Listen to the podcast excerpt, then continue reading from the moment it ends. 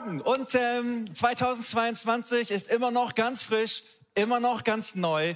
Deswegen, ich bin das erste Mal da. Ich habe euch hart vermisst und ein herzliches, ein, ein wunderbares wünsche ich dir auf jeden Fall richtig Gutes. Schönes Jahr 2022 und viel, viel Segen von oben. Gott ist gut. Amen auch im Jahr 2022. Und ich glaube, dass Gott wirklich in diesem Jahr großartige Dinge vorbereitet hat. Hey, the best is yet to come. Wenn wir mit Jesus unterwegs sind, liegt das Beste immer noch vor uns.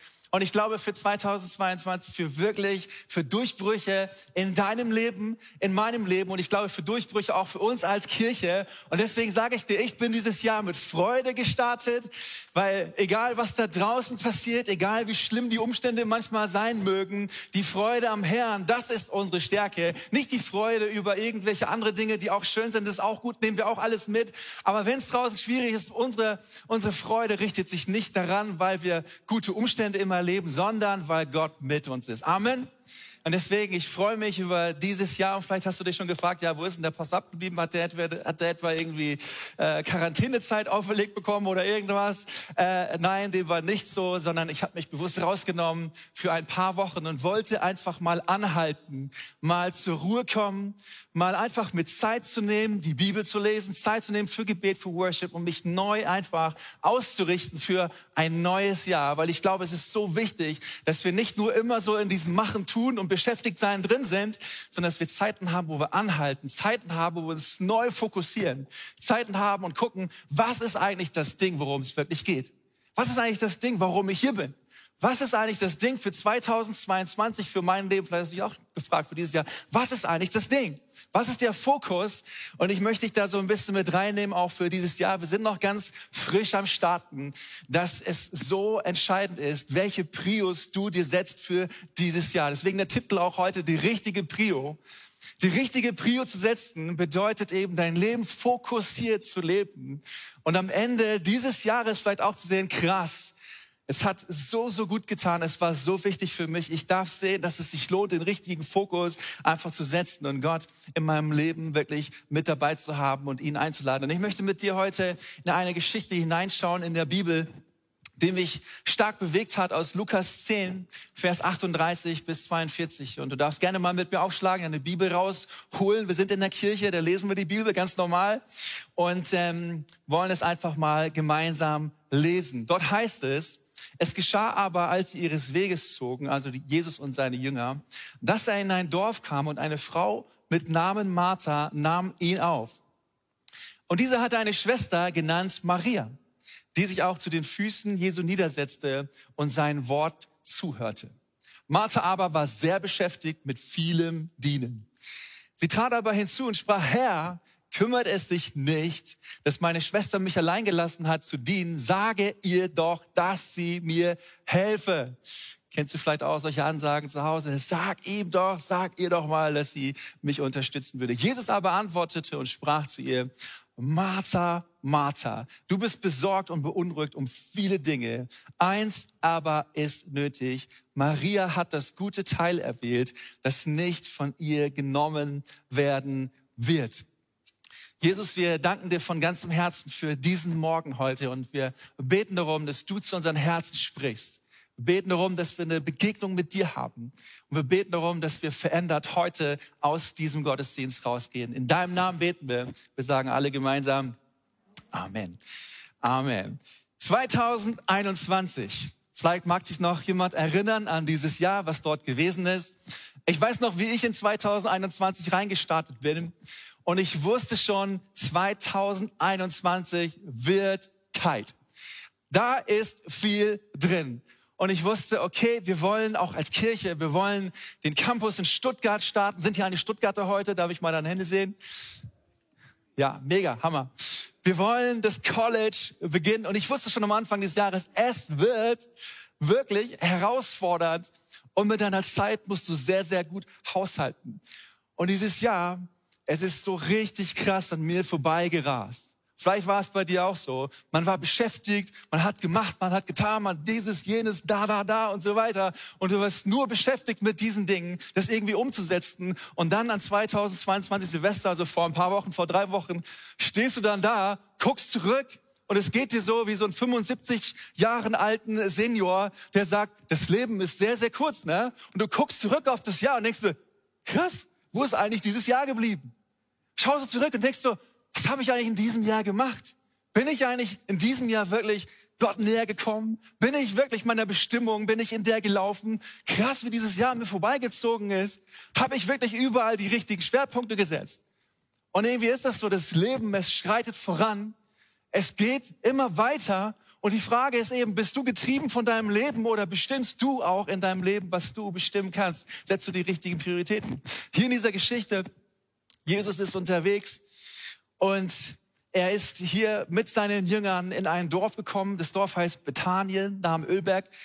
Und in diesem Dorf, da wohnten Martha, Maria und Lazarus. Gute Freunde von Jesus.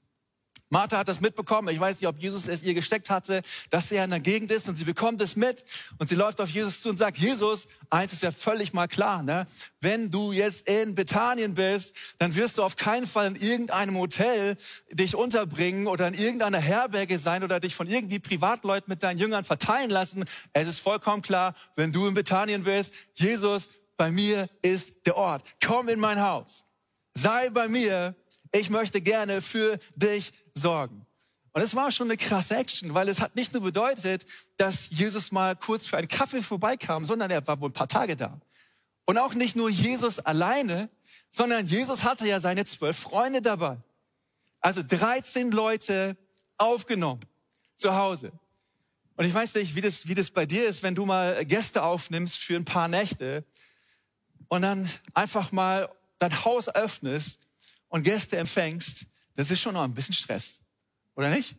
Oder denkst du so, ist doch mal, ist mir egal, wie meine Wohnung aussieht, muss er da einmal mit klarkommen. Ey, die meisten von uns sind so eingestellt, ich auch. Wenn jemand in mein Haus kommt, in meine Wohnung kommt, dann soll das schon ein bisschen sauber sein dann sollen die Betten schon gemacht sein, wenn jemand wirklich auch für länger kommt, dann soll das schon alles irgendwie vorbereitet sein. Und Martha, die war voll in diesem Ding so drin, oh, ich muss das Beste, ich, ich will wirklich Jesus hier einen guten Ort geben, ich will, dass die Jünger es richtig, richtig schön haben. Aber es hat auch bedeutet, dass es halt richtig, richtig Stress war und dass es wirklich viel, viel Arbeit auch bedeutet hatte. Aber sie öffnete ihr Haus. Sie öffnete ihre Wohnung. Sie schaffte einen Raum dafür, dass Jesus ihr begegnen konnte. Und sie schaffte einen Raum dafür, dass auch andere Menschen Jesus begegnen konnte.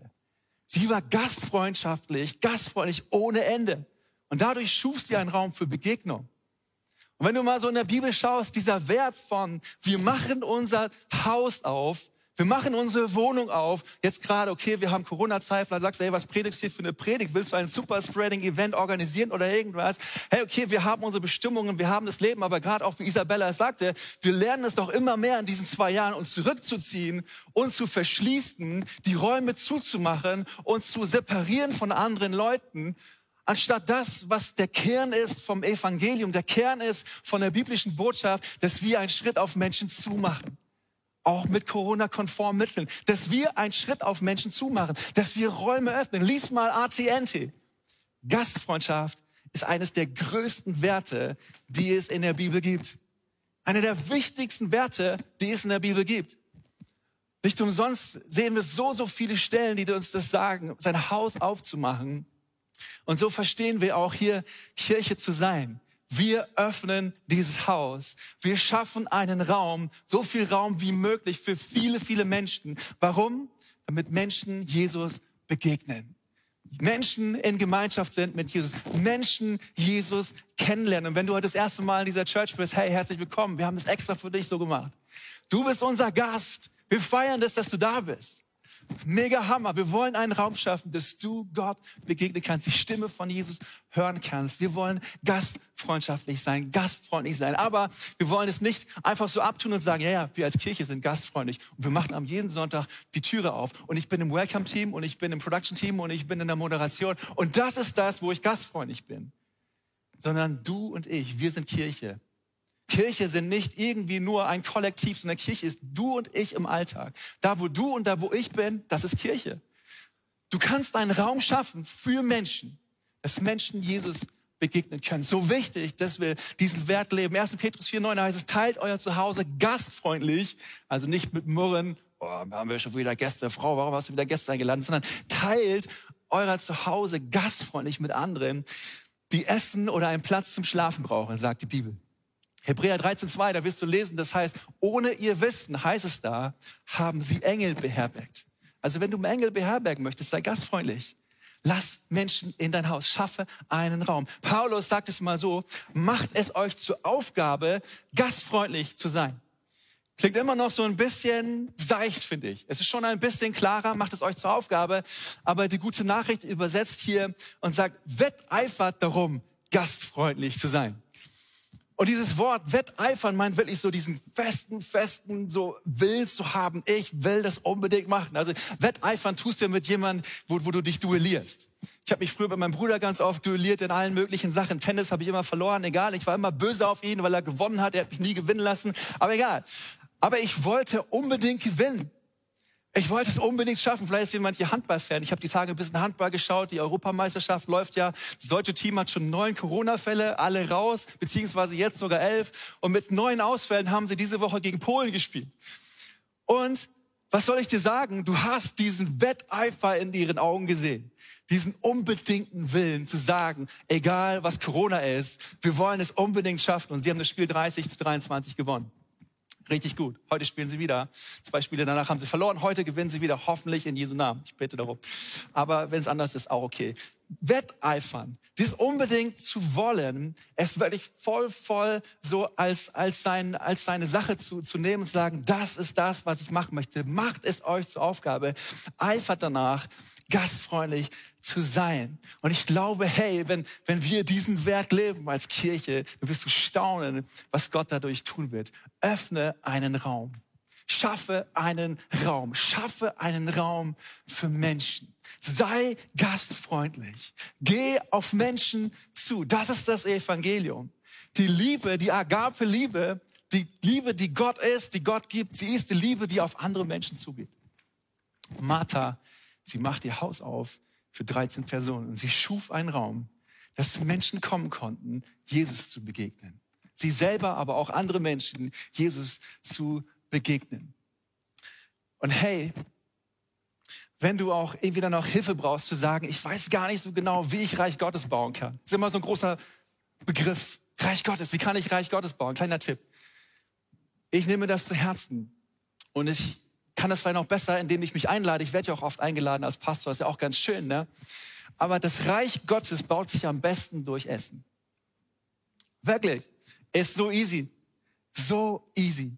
Dein Haus aufmachen und selbst wenn du nicht kochen kannst, kannst du Pizza bestellen. Das Reich Gottes baut sich am besten durch Essen. Martha, sie gab hier diese Möglichkeit, den Jüngern Jesus Maria, Lazarus, eine Begegnung zu haben mit, mit Jesus und zu hören, was Jesus sagt. Aber klar, es war viel, viel Arbeit. Und jeder, der es kennt, Gäste zu haben, der weiß, es ist viel, viel Arbeit. Ich kann mich ganz, ganz gut erinnern, wenn wir früher Gäste zu Hause hatten. Meine Mama hat alles bis ins Kleinste geplant. Die Einkaufsliste vorbereitet, alles wirklich gerichtet, alles top gemacht. Selbst als es dann Essen gab, war sie hier, war sie da, war sie da. Vielleicht kennst du auch aus deiner Familie. Und du wusstest gar nicht mehr, ja, wo ist sie denn jetzt wirklich? Kennt das jemand? Wie oft hat man dann schon gesagt, haben wir auch gesagt, ey Mama, ist richtig cool, aber setz dich doch mal hin jetzt. Wir wollen Zeit mit dir verbringen. Wir wollen mit dir Gemeinschaft haben. Ich kenne es auch, auch bei mir, wenn ich Gäste hatte und zum Geburtstag eingeladen habe. So, ich habe mich darum gekümmert, jeder, dass er sein Glas Bier hat oder sein Glas Wein hat, so eine Flasche Bier hat, dass jeder sein, sein Steak hat, dass, dass jeder alles hat, was er möchte. Und dann irgendwann sehen sie, sind die ganzen Gäste verschwunden und denkst du so, eigentlich habe ich gar nichts von meinem Geburtstag gehabt. Ich habe gar nichts von dieser Feier gehabt. Kennst du das auch? Man denkt, man muss, man muss, man muss, aber eigentlich, das, worum es eigentlich ging, hat man irgendwie verpasst. Begegnung, Hören, Gespräch, Inspiration. Und so auch hier bei der, bei der Martha. Von ihr hieß es, sie war beschäftigt. Kennt das jemand von uns? Beschäftigt sein? Nein, wir in Deutschland kennen das nicht. Beschäftigt sein mit vielem Dienen. Hier steht das Wort Diakonos. Man könnte auch sagen, Maria, also Martha hier, war die erste Diakonin des Neuen Testamentes. Sie war beschäftigt mit vielen Dienen. Und vielleicht hat auch irgendwie sie schon mal so Blicke so rüber so gegeben zur, zur Maria. Maria, komm. Und so, und Maria so. weil Maria gar nicht mitgeholfen hat, dann an einer Stelle, sondern dann bei, bei Jesus war. Und Martha war so richtig auf 180. Ich reiß mir hier den auf. Und du? Und sie sagt sich so, okay, ich, ich werde Jesus das, ich werde das Jesus direkt sagen, weil das, das stört mich. Es hieß hier von Maria, Vers 39, die sich auch zu den Füßen Jesu niedersetzte und seinem Wort zuhörte. Voll interessant, dieses auch zu lesen. Haben gar nicht alle Bibelübersetzungen drin. Das heißt, es gab wohl diesen Moment, wo, wo es klar war, Jesus will jetzt was sagen. Jesus will jetzt predigen. Und die Jünger, sie setzten sich schon alle hin und sie, sie machten ihre Lausche auf. Das heißt hier, Maria setzte sich auch zu den Füßen von Jesus. Auch wieder interessant. Jesus hat doch nur männliche Jünger gehabt. Ja, offenbar hat Jesus auch weibliche Jünger gehabt. Nicht im Zwölferkreis, aber im 70er-Kreis und darüber hinaus. Sie setzte sich auch zu den Füßen von Jesus und sie hörte zu, was Jesus hier wohl sagte. Und eigentlich wäre es doch die Aufgabe von, von Maria gewesen, mitzuhelfen, oder? Zu unterstützen. Aber sie erkannte diese Gelegenheit, sie bekannte diese besondere Situation. Jesus ist jetzt hier. Was Jesus zu sagen hat, das ist wichtig. Es ist jetzt nicht wichtig zu machen, zu machen, zu beschäftigt zu sein, beschäftigt zu sein. Es ist jetzt wichtig zu hören, was Jesus sagt.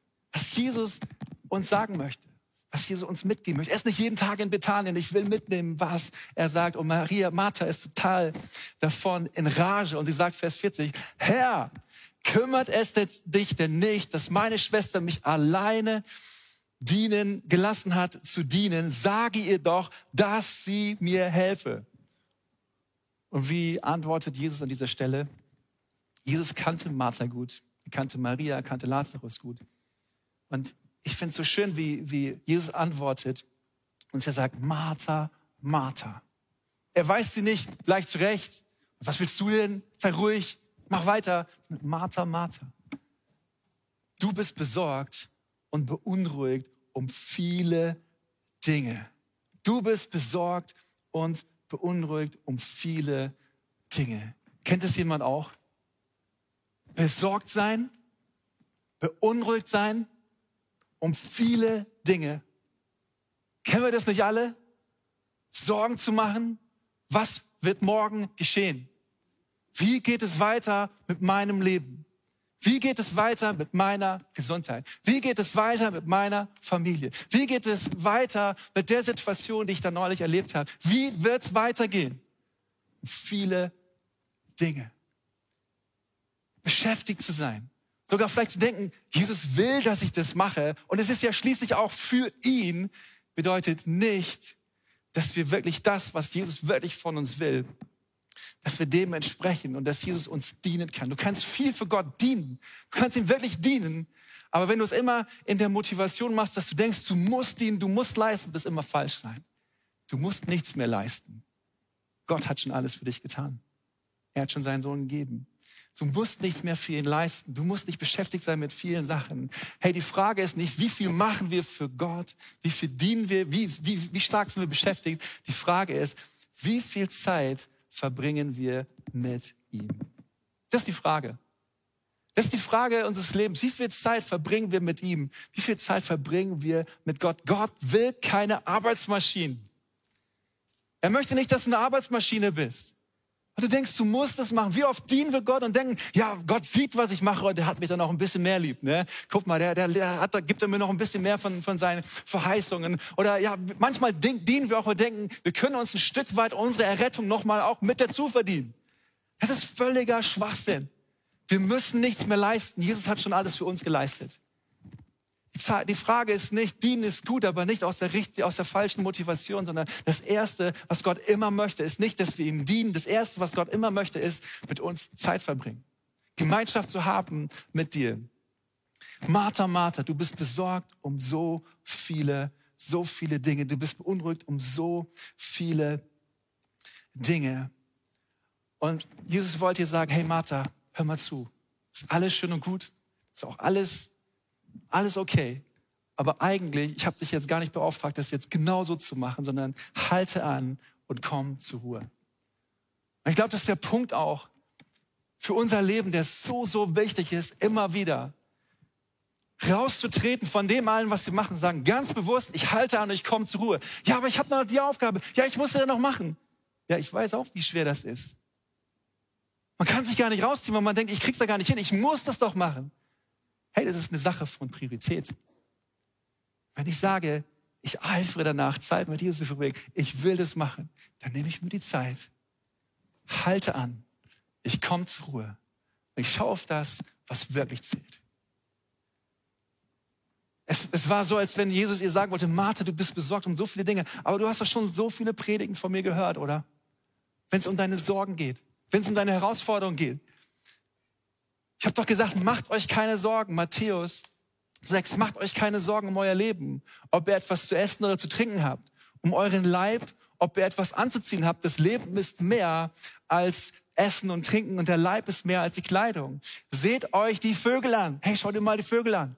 Sie sehen nicht, sagt Jesus, und sie ernten nicht. Sie sammeln keine Vorräte an. Ein Wort an uns alle Schwaben, gell?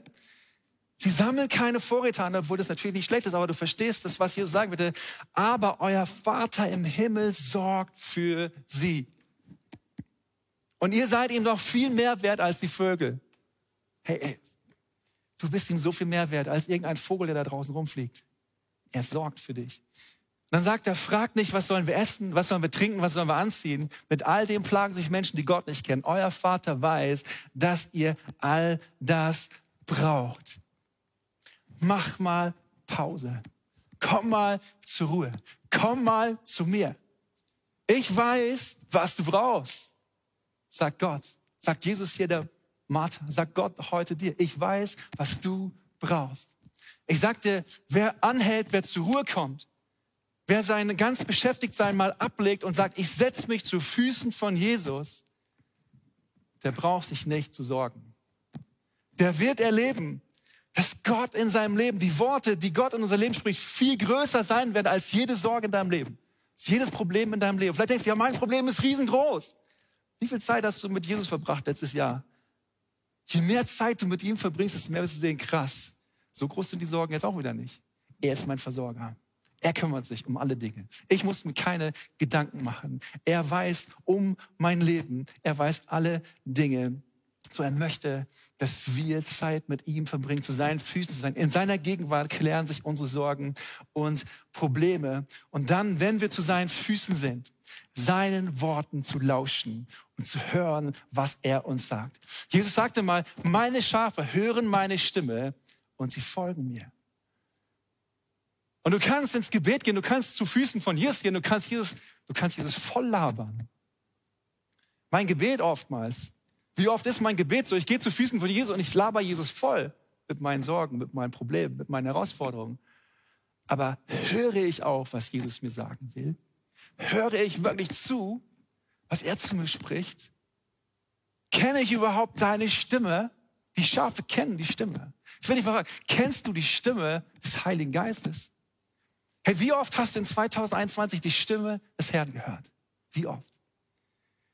Hey, nur wenn wir die Stimme kennen, wenn wir sie hören erstmal, wenn wir mal still sind, hören, kennen, können wir es aufnehmen, können danach leben. Maria, sie hörte zu, was Jesus sagte.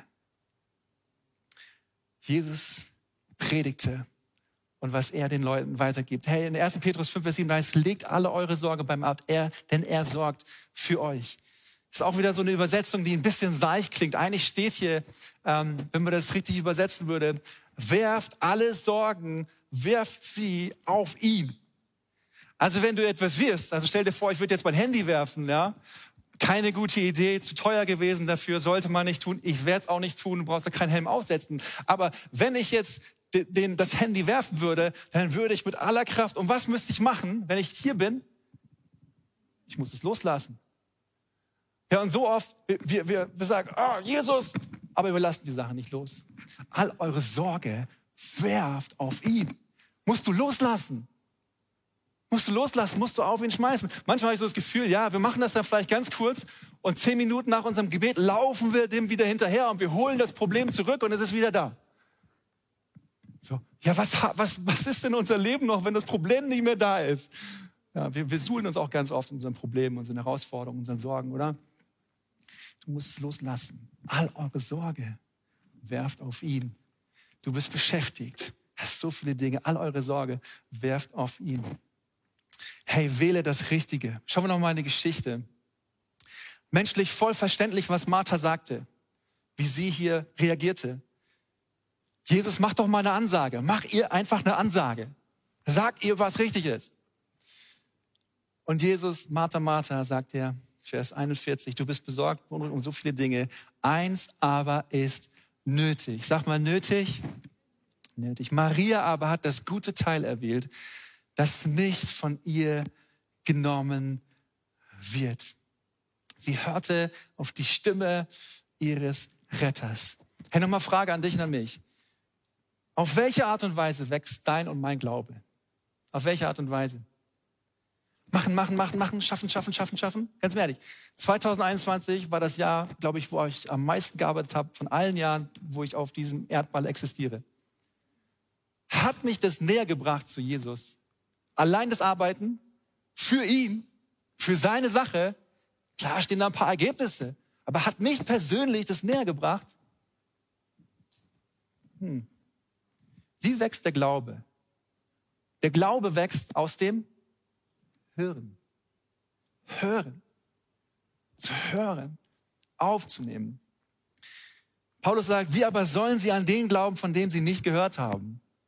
Also die Menschen, die Gott noch nicht kennen, wie sollen sie an den glauben, die sie noch nicht gehört haben? Hey, Church, wir haben Auftrag. Wir haben Auftrag, das Evangelium weiterzugeben. Es gibt so viele Menschen, die noch nie gehört haben. Wie sollen sie denn glauben? Aber wie soll denn auch unser Glaube gebaut werden, wenn wir nicht hören? Wie soll er denn größer werden, wenn wir nicht hören? Römer 10, 17 sagt Paulus, demnach kommt der Glaube aus der Verkündigung, die Verkündigung aber durch das Wort Gottes. Verkündigung, hier steht das Wort hören. Der Glaube kommt aus dem Hören, das Hören aber aus dem Wort Gottes. Hey, das ist so wichtig. Das Tun ist auch wichtig. Aber erst kommt das Hören. Aus dem Hören kommt der Glaube aus dem Glauben heraus kommt dann nachher das Tun, aber nicht andersherum. Andersherum wird sich immer in Druck bringen, wird sich immer in Schwierigkeiten bringen, wird sich immer darin bringen, dass, dass du nicht weiterkommst. Aber wenn du sagst, ich höre, mein Glaube wird größer und ich kann wirklich dann tun.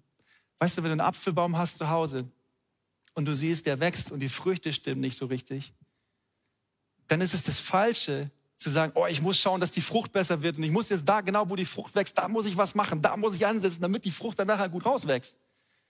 Falsch. Du musst nicht da an den Taten, an der Frucht da was tun. Du musst an der Wurzel was tun. Das ist ja ganz weit weg, aber trotzdem, die Wurzel ist der Grund, warum ein Baum lebt. Dass die Wurzel versorgt ist, dass es der Wurzel gut gibt. Psalm 1. Glücklich der Mensch, der gepflanzt ist, der, der seine Lust hat am Wort des Herrn hört auf das Wort des Herrn. Der ist wie ein Baum gepflanzt an Wasserbächen, der seine Frucht bringt zu seiner Zeit. Die Wurzel ist entscheidend in deinem Leben. Der Glaube zu hören, was Gott sagt. Und dann zu tun, was er dir aufträgt. Martha hat viel gemacht, aber es waren viele Dinge, die Jesus ihr gar nicht aufgetragen hat. Wie oft tun wir Dinge, die uns Jesus eigentlich gar nicht aufgetragen hat? Wir sind vielleicht nah am Burnout. Jesus hat es uns niemals aufgetragen.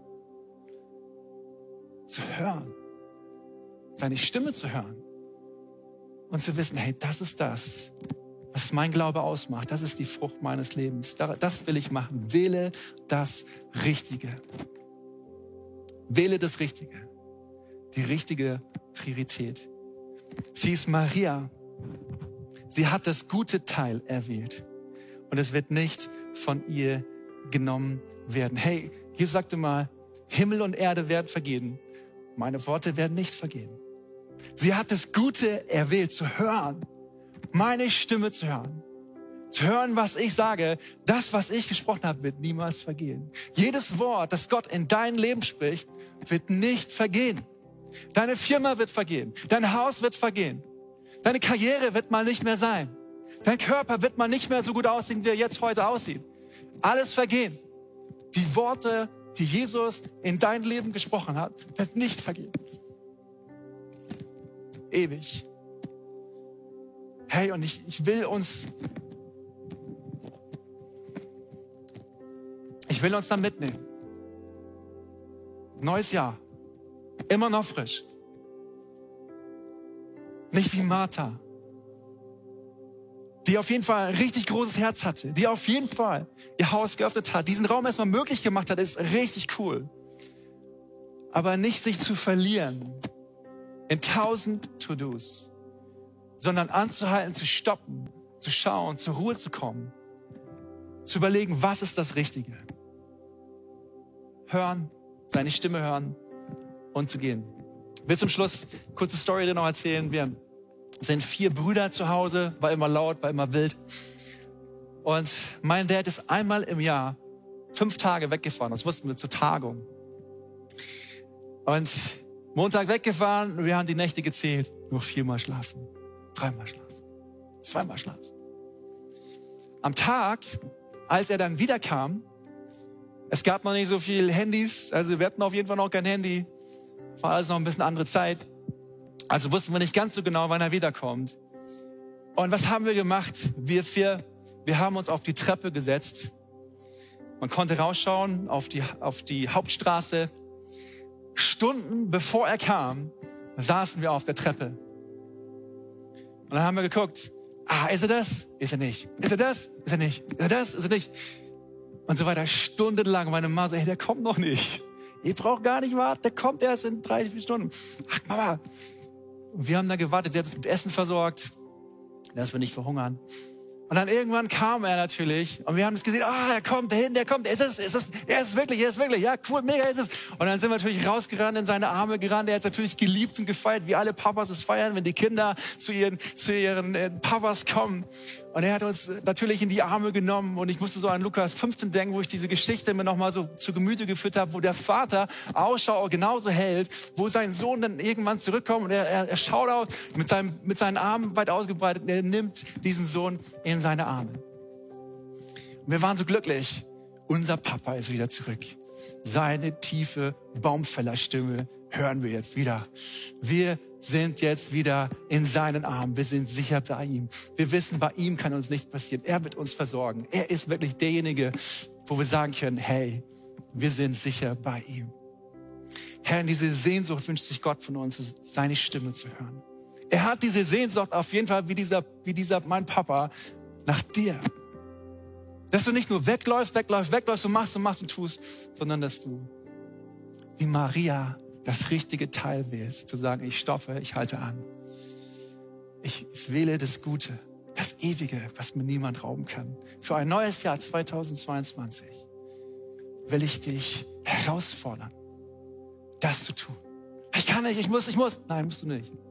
Jeder von uns hat 24 Stunden. Jeder von uns hat sieben Tage die Woche. Jeder. Die Frage ist nur, was du damit tust. Mit der Zeit, die Gott dir geschenkt hat. Setzt die richtige Prio die richtige Priorität. Ich möchte uns einladen, aufzustehen und die Augen zu schließen. So eine, eine Sache, die, die mir geholfen hat, mal diese Gewohnheit mir einzupflegen, zu starten damit. Ich nenne es First 15. 15 Minuten. Zu sagen, fünf Minuten fange ich an und ich lese meine Bibel. Fünf Minuten mache ich weiter, ich lobe Gott. Fünf Minuten, ich gehe ins Gebet. Einfach mal zu starten. So oft ist es schwer zu starten, oder? Aber an jedem Tag in deinem Leben, dir es einzupflegen, zu sagen, da halte ich an, da bin ich zu. Das Erste, was, was ich habe, ich gebe es Gott. Was für ein Schlüssel. Das Erste, was wir haben, Gott zu geben, seine Stimme zu hören. Und ich sage dir, alles andere, all das, was kommt, Gott weiß es sowieso schon. Es wird gesegnet sein.